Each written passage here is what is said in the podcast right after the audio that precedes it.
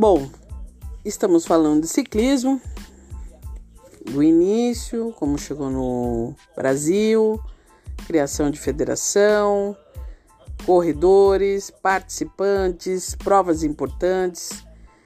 E não podemos deixar de lado também, naquela época tinham muitas equipes, né? Então tinha equipes tradicionais, né?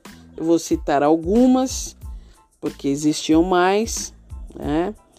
E, e aqui vai a nossa homenagem a todos aqueles que tiveram suas equipes, seus dirigentes, seus atletas, que conseguiram executar um excelente trabalho, que mostraram a camisa, que fizeram parte da festa do ciclismo, né? Paulista e brasileiro.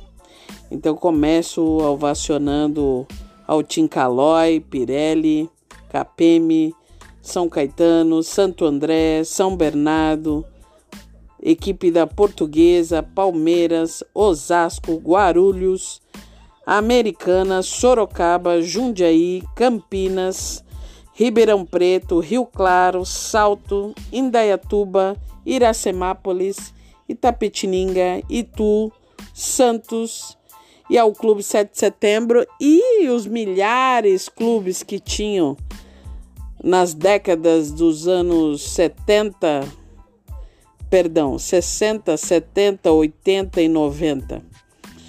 Era uma disputa bonita. Porém, os dois teams primeiros que eu falei, que é Calói e Pirelli, eram os que predominavam na época.